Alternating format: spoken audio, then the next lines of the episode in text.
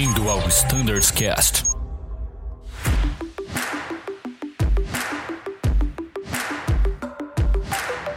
Fala pessoal que nos escuta no Standards Cast. Estamos começando mais um episódio e hoje estamos aqui para falar da nossa frota, querida frota ATR.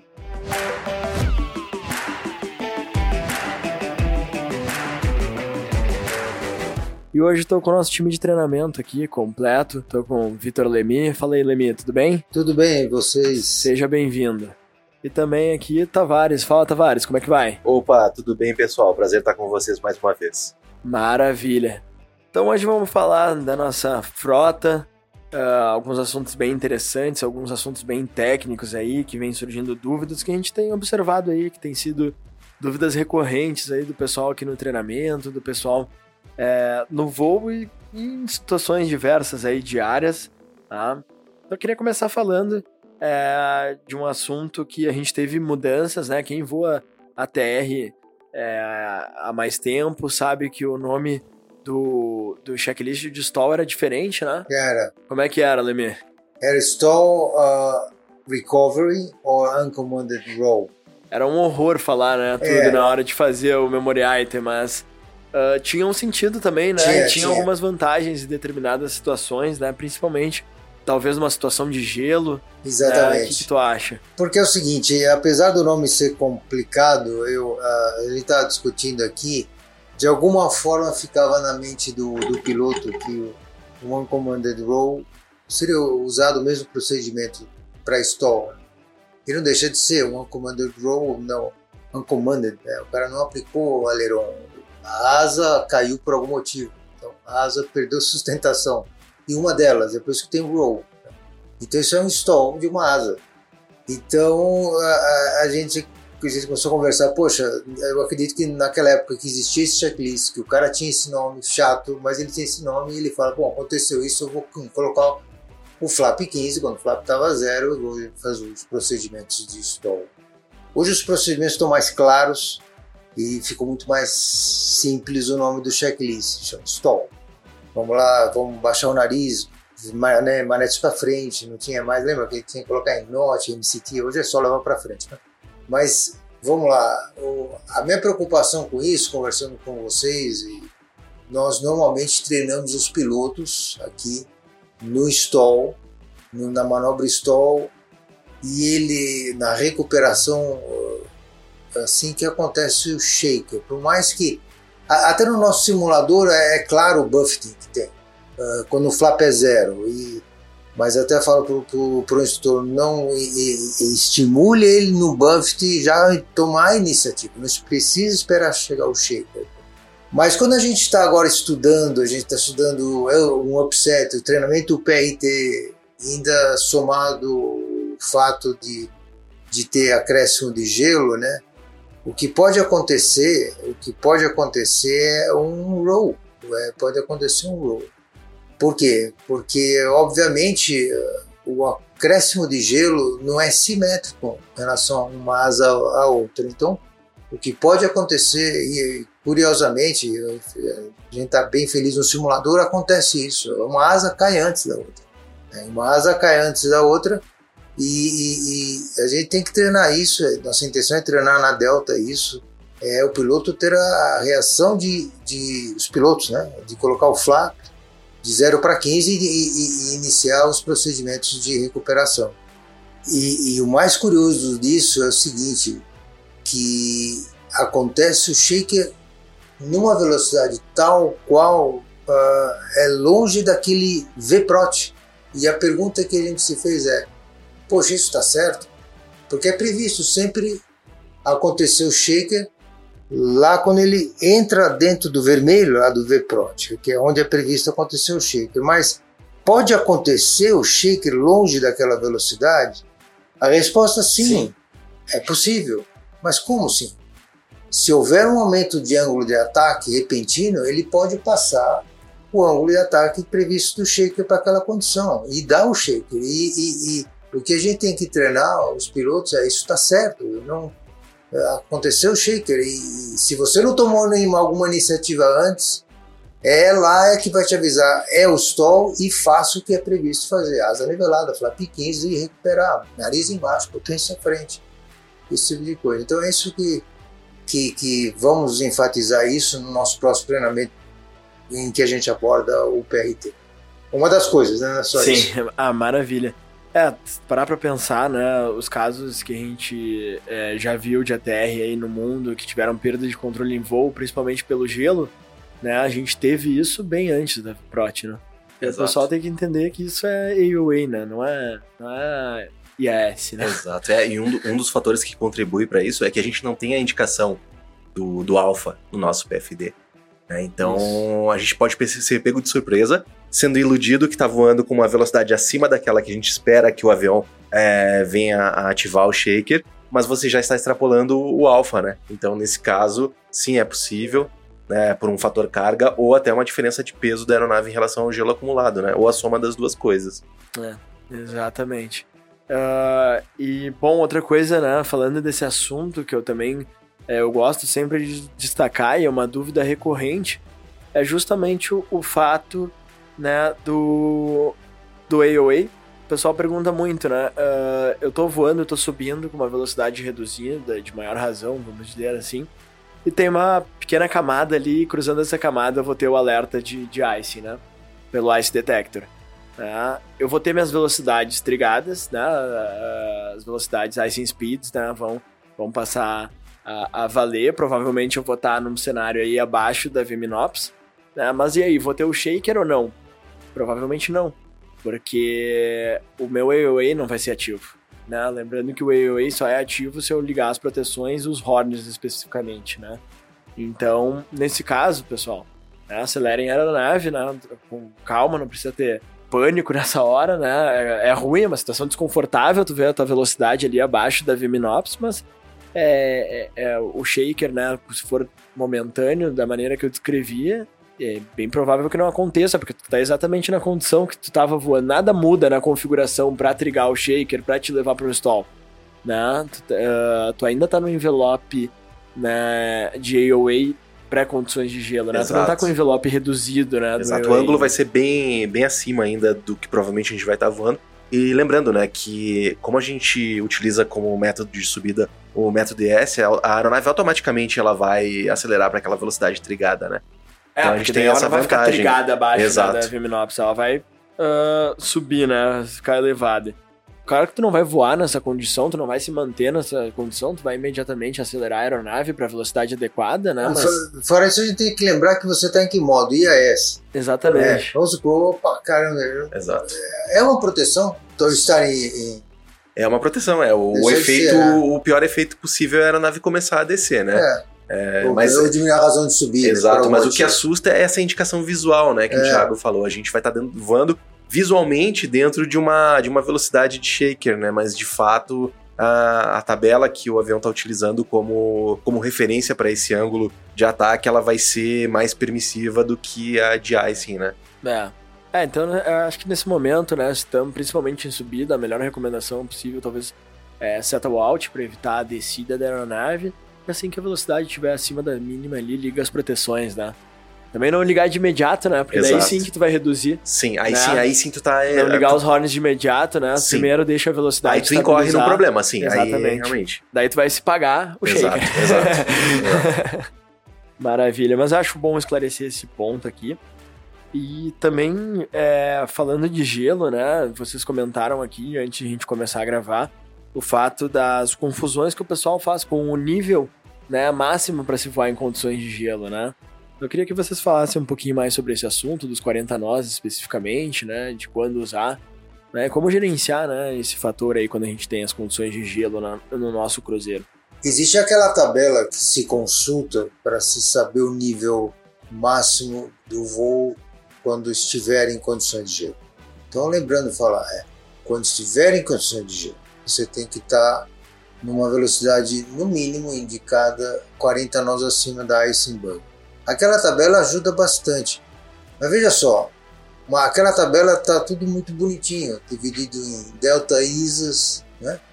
em pesos, e aí você, pô, você não consegue, você tem uma boa ideia de, de qual vai vai ser o seu delta ISA num determinado nível. É, olha na página 2 do Vinev, onde está aquele delta ISA atual, você oh, tá por aqui, mas está lá assim, vamos supor, 2. Opa, delta ISA 2. Não tem 2 na coluna. O que eu quero dizer, é, a tabela é uma coisa bonita, mas a realidade é outra. No fundo, você tem uma boa ideia, chega lá, não deixe de olhar se a velocidade realmente vai estar a 40 nós acima da Iceberg. Entendeu? Porque uh, se não estiver, você tem que descer. E descer estando em icing conditions. Não é estando em icing condition mais a crash. Você tem que estar já 40 nós acima da Iceberg em icing conditions. Isso é uma coisa importante lembrar. É, muito bom falar isso, né? E eu também gosto de falar o porquê, né, dos 40 nós, né? Por que, que a TR traz é. essa velocidade? Por que a TR alterou as tabelas, mais uma vez, quem voou uh, o ATR, é, voou o ATR por mais tempo, sabe que isso, não, a gente não tinha essas recomendações no passado, né? Isso é uma recomendação mais recente da, da ATR que a gente acata aqui como política, né, como política operacional, porque é muito mais confortável. Né? É muito mais confortável a gente ter essa velocidade. Dá uma segurança pro, pro é, é uma velocidade justamente para isso, para dar uma segurança, para retardar né, o aparecimento das mensagens, né, de cruise speed load, de grade performance, de eventual increase speed. Então o piloto tem mais tempo, estando 40 nós acima da, da do red bug, do icing bug, né? Uh, red bug ainda do tempo do 500, mas do icing bug, né, uh, tem mais tempo né, para gerenciar né, essa formação de gelo, essa formação excessiva, né? Lembrando que o avião é certificado para voar em condições de gelo, né? Mas não para voar em condições severas de gelo, né? A condição severa de gelo é aquela que o avião não consegue vencer. E a gente pode encontrar essa, situação principalmente aqui no Brasil, principalmente num país tropical, que a gente vai estar tá voando em temperaturas é, próximas a zero, encontrando água ainda. Né? Essa água envelopa o avião. É aquele momento que acontece os civirais. Né? Então a gente tem, com essa velocidade, a gente tem mais tempo para gerenciar isso, para coordenar uma descida com controle, sem ter que né, fazer isso declarando é, uma situação de, de urgência ou emergência, né? Então a gente tem condição de gerenciar isso da melhor forma possível tendo essa velocidade. Então é muito melhor para o aviador, é muito melhor para a gente utilizar essa velocidade, o voo fica muito mais confortável, né? A gente tem mais tempo né? E o problema é quando a gente não tem tempo, né? Quando a gente é. tem que tomar as decisões imediatas, nós tendo tempo para gerenciar, tudo fica mais tranquilo, fica mais fácil, né? Essa condição de gelo, né? E, e, e, é bom que a gente desmistifica um pouquinho, né? O medo de voar em condições de gelo na Terra. Não, ele voa na Terra, a gente tem as proteções, a gente tem ainda mais esse procedimento de 40 nós, né, a gente saber bem a certificação do avião, né, que o avião é homologado para voar em condições de gelo e saber que se virar esse é quando o avião não vence na né, condição Exato. de gelo. É, o, com experiência própria, eu sei que uma dúvida que chega bastante para o pessoal que está passando o periódico é, online é a seguinte: é, em caso de discrepância, eu entendo que o Lemi já explicou, mas para deixar bem claro, em caso de uma discrepância entre o que está previsto na tabela, né, que a gente vai ver no QRH, e aquilo que a gente consegue produzir no avião, a velocidade que o avião consegue uh, voar, em caso de discrepância, o que vale é que a gente precisa dos 40 nós. Né? A tabela ela não te isenta de porque estava previsto nela que você poderia voar em um determinado nível, que quando você chegue nesse nível e você não atinja os 40 nós a mais do que a, a VMLB Icing, que você possa continuar nele. Não, nesse caso você tem que descer. Então, em caso de discrepância do que está previsto na tabela e a velocidade que o avião voa, o que vale são os 40 nós. Não consegui os 40 nós naquele nível, eu preciso de um nível inferior. Maravilha, excelente. E pessoal, ainda falando de, de gelo, né? Uh, outra dúvida que, que o pessoal traz muito, já aconteceu comigo, eu já fiquei uh, pensando, será que esse avião tá com uma lógica, né? Desconfigurada, alguma coisa do gênero? A gente reporta essa situação ou não? Uh, a situação que eu tô falando são as mensagens de APM fora de condições de gelo, né? Por exemplo, um dia cavoque, 30 graus, aqui em Campinas. Espera a vituração, reduz a velocidade, né? Uh, e tu começa a ter as mensagens de cruise speed low, eventualmente até um degrade de performance, né? Por que que isso pode acontecer? E, e aí eu me aprofundo um pouquinho aqui no FCOM e a gente consegue ver que essas mensagens, né, do APM, elas podem aparecer se algumas das seguintes condições né, forem encontradas. Né, se a gente tiver o AOA ativo, né, a luz de, de AOA ativa, é, o The Ice Airframe ativado também, ou, né, isso aí é E e ou, né? Ou se a gente detectar gelo ao longo do voo, isso que chama atenção também. Se em qualquer momento do voo a gente detectar gelo, a gente pode ter o aparecimento das mensagens em qualquer momento do voo também, tá? E também, ou se a temperatura né, estiver abaixo, a SAT, né, não a TAT, a SAT estiver abaixo de 10 graus, a gente pode ter o aparecimento é, dessas mensagens. Então, se qualquer uma dessas condições acontecer, e o sistema APM, né, que como a gente estava conversando, né, é um sistema que calcula arrasto, né, arrasto teórico com arrasto né, é real. Se o APM detectar isso, ele pode até girar a mensagem, né, mesmo numa condição inadequada, né. Então, se acontecer isso, pessoal, vejam se essas condições não foram atingidas aí, que é esse o motivo das mensagens, tá? Então, então vamos imaginar uma situação de SAT menor que menos 10. Só essa é possível, se houver essa redução, ele tinha falar, cara, Speed Low, pode aparecer essa mensagem? Pode aparecer. Pode aparecer. Pode aparecer. Ah, mas o que, que eu vou fazer? Cara, gerencia. Se você, tá, tudo bem, tô ciente, mas tô reduzindo, estou mantendo 150, de 170 para, sei lá, é, é, é, cada caso é um caso. Nesse caso, eu, tem casos que não é gelo, como você falou agora. É um caso só de SAT menor e é, de, e é de certa forma comum isso acontecer, principalmente numa vetoração né, mais no inverno, que a gente encontra essas temperaturas é, mais baixas ali e a gente tem é, o aparecimento dessas mensagens. Não pode acontecer sim né, situação também.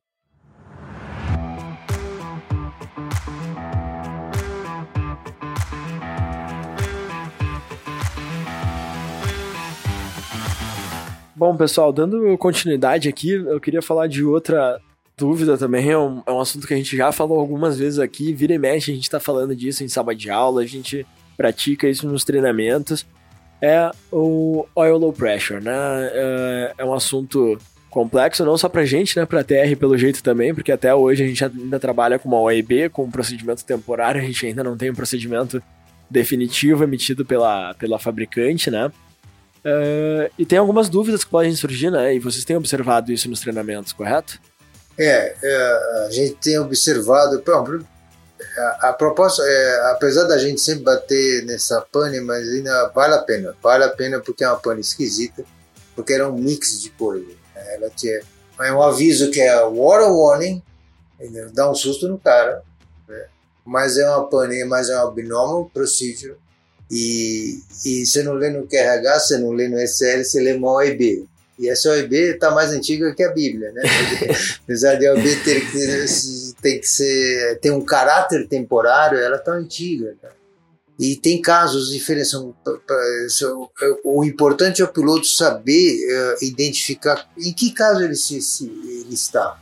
E a dúvida que acontece uh, é, é, aquele caso em que ele te dá o aviso só no range, só naquele naquela reguinha vertical em que não aparece o label, antigamente a gente chamava de flag. É. Então esse caso aí, eh, se não der certo em colocar em feather por 10 segundos, não voltar o range ao normal, eu sou obrigado a cortar o motor.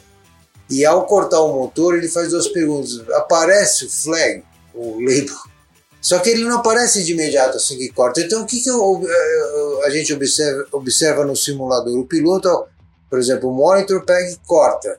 E eles não olham, opa, cortei, olham e não tá lá a, a, flag, a label. E, mas, só que ela, mas ela demora em torno de 30 segundos. Curiosamente, no, no, no checklist do 500, ele falava, aguarde, acho que era 25 segundos, uma coisa assim, ou 30 segundos. Então isso deveria estar escrito. Deveria estar lembrando o piloto antes de cortar, antes de fazer o procedimento, que após o corte, se após 30 segundos não aparecer a, a label. Só que isso não está escrito. Então pode atento vocês, que vocês podem. Pode aparecer e vocês não notam isso aí. Porque olharam no momento anterior que ela não estava lá. E se ela aparecer, vai falar, cara, você pode dar uma partida no motor. Mas entende que a única coisa que está funcionando lá é a label. Ela que vai te dizer que a pressão está ok. Ao você dar partida, uma nova partida, essa label ela tem que sumir, porque ela te, é, ela vai, ela vai demonstrar que a pressão de óleo subiu. Mas curiosamente, pelo fato da range não estar funcionando, eu acredito por causa disso, mas ainda vai continuar lá em vermelhão, o Aura Warning de Low Oil Pressure vai voltar a dar ao se dar a partida novamente no motor. Isso, exatamente. Só que você tem que falar, cara, não, não, não, isso daí eu tô ciente, eu tô confiando no label que sumiu, vamos continuar com o motor girando, porque às vezes a gente vê que o piloto, opa, vou cortar, porque não, não, não corta, porque o que você está funcionando é, é a label, a label sumiu. Porque se ela não sumir, você tem que Exato, não pode, você não pode, falar. você não pode continuar Isso. com a partida. Exato. Você tem que abortar a partida. É, essa situação que o Lemi está falando, ela tem o aspecto do, do tempo necessário para que o sistema ah, informe corretamente, né? E uma da- das características que a gente identificou que esse procedimento efetuado de maneira rápida ele pode gerar é essa, né? É de você efetuar o corte do motor. é, essa label ela pode não aparecer e aí você vai considerar que o motor, que a indicação é real, né? Ou ela pode aparecer.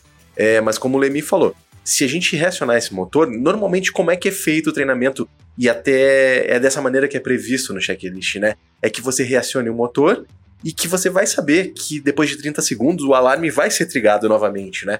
Só que essa label ela precisa desaparecer, né? Porque é, pelo que a gente testou ela estaria funcionando. O problema é o seguinte: é você reacionar o motor, você tá esperando o alarme e esse alarme ocorrer, de fato, porque ele vai ocorrer, né? E essa label não ter sido é, extinta, né? Pelo, pela pressão de óleo. Aí você migrou de uma situação em que você considerava que era uma, uma indicação errada de pressão de óleo. É, a partir daquele momento você tem uma informação real de baixa pressão de óleo e você não se dá conta porque o checklist não prevê. Né? É- Esse é o risco. Excelente. É, o que eu acho bem importante, eu também sempre tento pensar quando eu tô fazendo esse, essa manobra, praticando essa manobra no simulador, é pensar o que, que eu tô testando. O que, que eu tô Exato. checando? Tô checando a label, tô checando o range. Como é que eu tô fazendo esse teste? É, esse raciocínio é importante. né? Ah, porque a confusão pode surgir, eu acho que é o momento mais. É, é, é, é, é, a confusão é mais provável no momento que tu reaciona o motor. E se tu tem um aura, depois de tu acionar o motor, tu pensa assim, na hora, fiz alguma coisa de errado. Até tu entender que de fato, né, o que tu tava testando de fato tá em pane, né, e o, motor tá normal, né, lembrando que a gente tem dois é, medidores, né, ali da, da pressão de óleo, né, que a gente tá testando dois, duas probes diferentes, né, então até a gente entender isso, eu acho que pode gerar essa confusão e a gente tem que estar vacinado, né, pra essa confusão. Por isso que eu acho importante a gente entender o que, que a gente tá, tá vendo em cada if ali do, do da OEB. Maravilha. Bom, um outro assunto também que eu queria falar aqui que é muito importante, às vezes na rotina a gente não pensa o quão importante é isso, mas isso vem é uma diretriz direta da fabricante de motores, da PW, né? É o fato do cooldown do motor, da realização desse procedimento correto, né? Cooldown da TR em determinadas operações, né, que a gente faz onde o pátio é muito perto da pista, a gente é livre de cara, dois minutos é muito tempo, né? Ou um minuto e meio mais 30. Mas é muito importante a gente se atentar a esse tempo para os dois motores, né? Tanto se atentar a um minuto e meio, fazer de forma correta.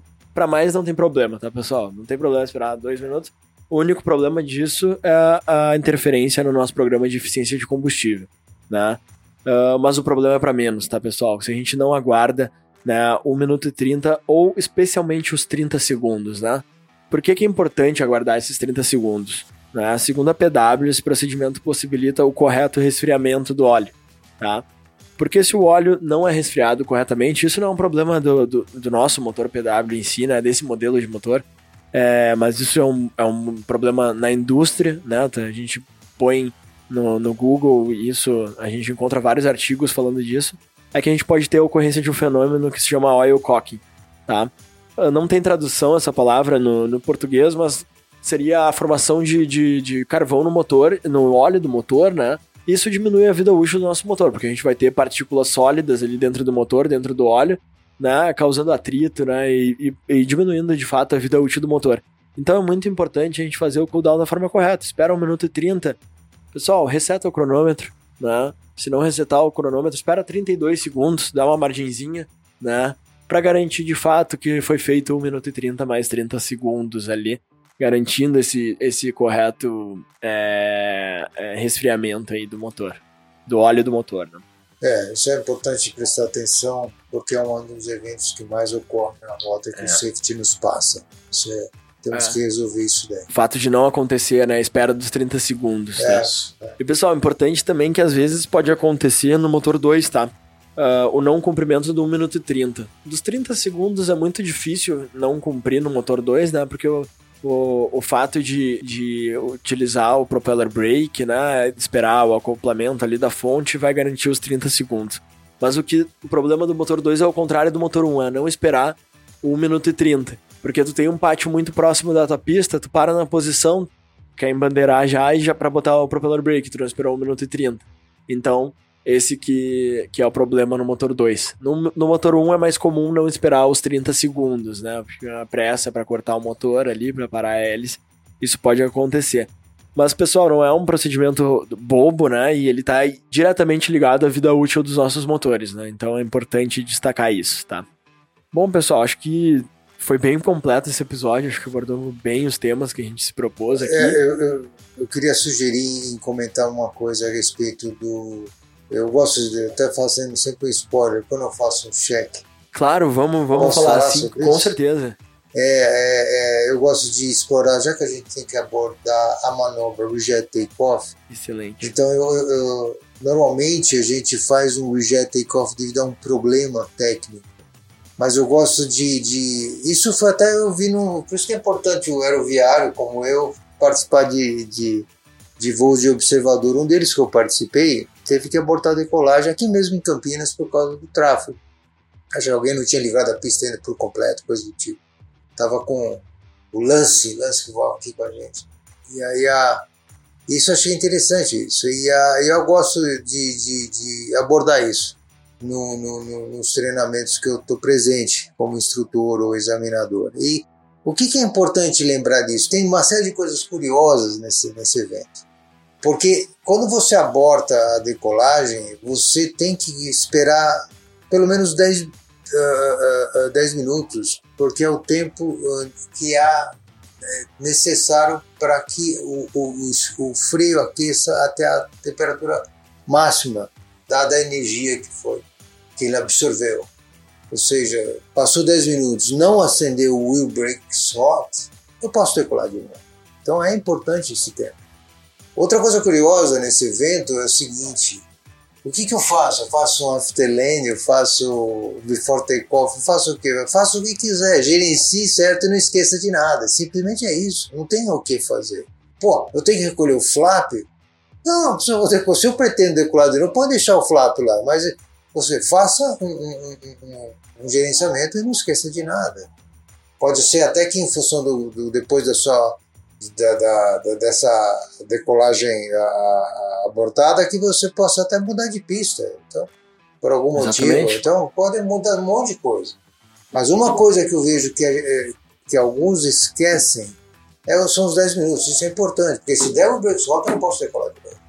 E, obviamente, sem falar na, no gerenciamento com, com os comissários, com os Sim. clientes, que, porque eles vão querer saber por que abortou e tal. Mas isso todos fazem. Isso eu nunca Essa- vejo alguém deixar de fazer. É uma situação muito interessante, né? É. Porque de cara a gente tem esses 10 minutos, né? Uhum. Então já te dá uma boa margem aí pra tu gerenciar da melhor forma possível, da forma mais completa, né? Até pecar pelo excesso, vamos dizer assim, né?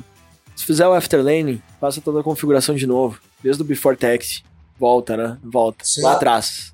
Pensa que tá saindo do gate É. novamente. Aí você consegue, vai, faça um pente fino. Ah, exatamente. Isso se a decisão for pela decolagem novamente, né? Porque também tem tempo, esses 10 minutos também é um tempo pra tu ter certeza o que que aconteceu, É. né? Se foi não foi uma questão óbvia que nem um tráfego aéreo, que nem esse exemplo que tu deu, é claro que esse, nesse exemplo aí a gente pode né, continuar aí o voo, né? Não teve nenhuma É. falha na aeronave, né? Desde que aguarde esses 10 minutos que tu falou. É, então ter certeza, né, que tu pode continuar o voo, que tu não tem nenhuma a integridade da aeronave continua, né, válida ali e é isso que tu falou. É. Não esqueça de nada, faça e tem os recursos, né, pra tu não esquecer de nada, né? Se quiser, isso. se quiser volta lá pro Before Taxi. É. Lá pro Before Lógico. Taxi, revisa o briefing. Atenção à, configuração do FGCP de novo, se alguma coisa caiu, se não Lógico. caiu, né? Exatamente. Né? Que provavelmente vai cair. né? Pode. Exatamente, exatamente. E ah, uma pergunta que eu ouço é: mas isso tem alguma apli- aplicação prática? Tem sim, gente.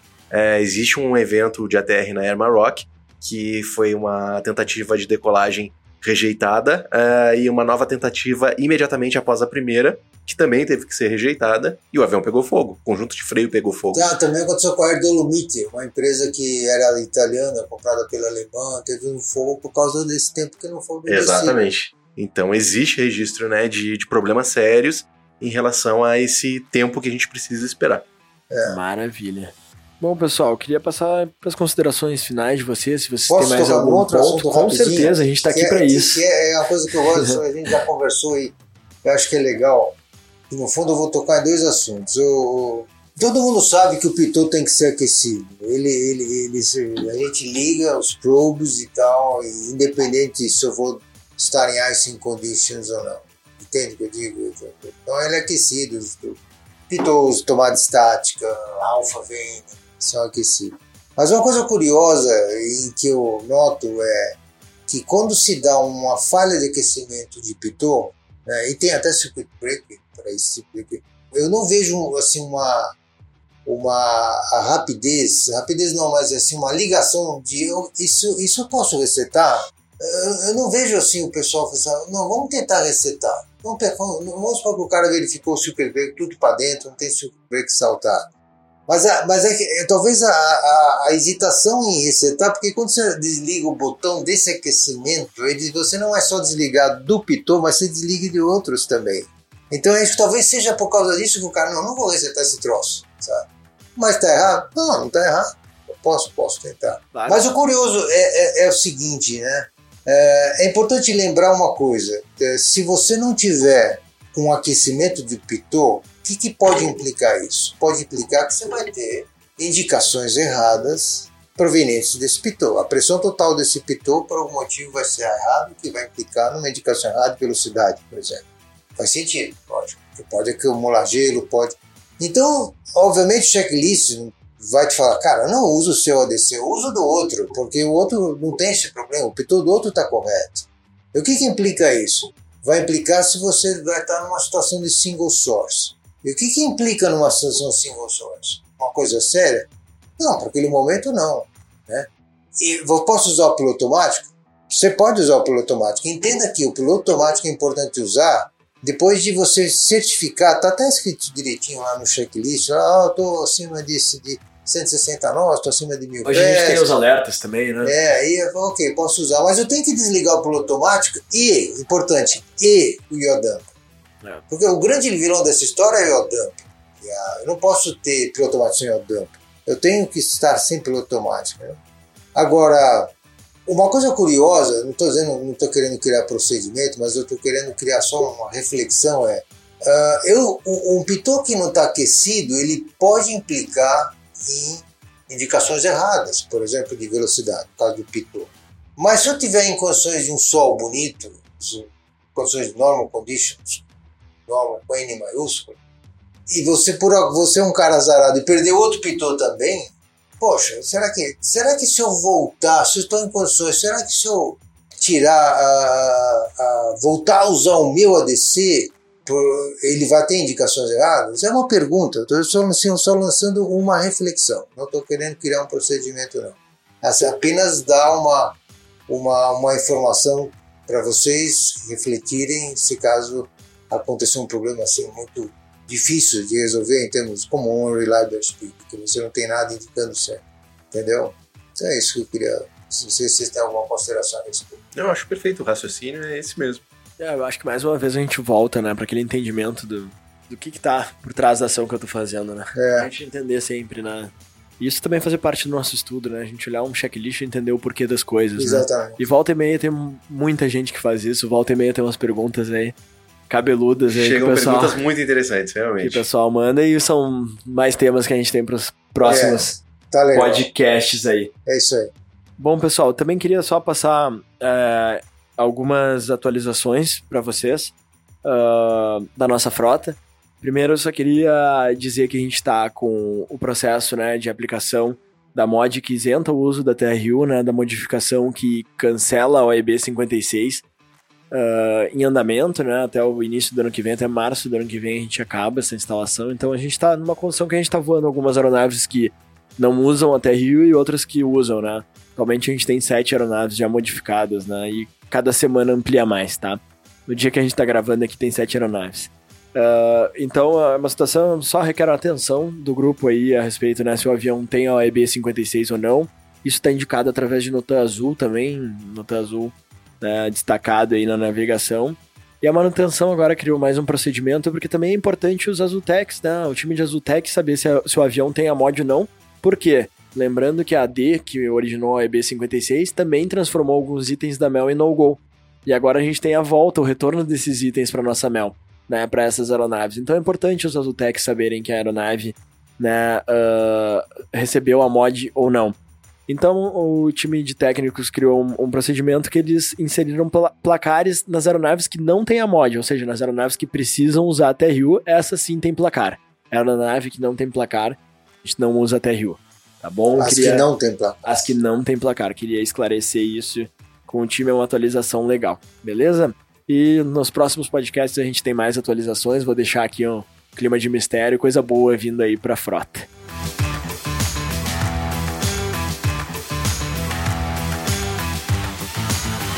Pessoal, queria agradecer a presença de vocês, Lemi Tavares, muito obrigado por estarem aqui. A casa está sempre aberta. Queria reforçar com o pessoal de casa toda terça-feira no Standards Cast a gente tem um novo episódio, não deixem de nos escutar. Grande abraço a todos e bons voos. Tchau.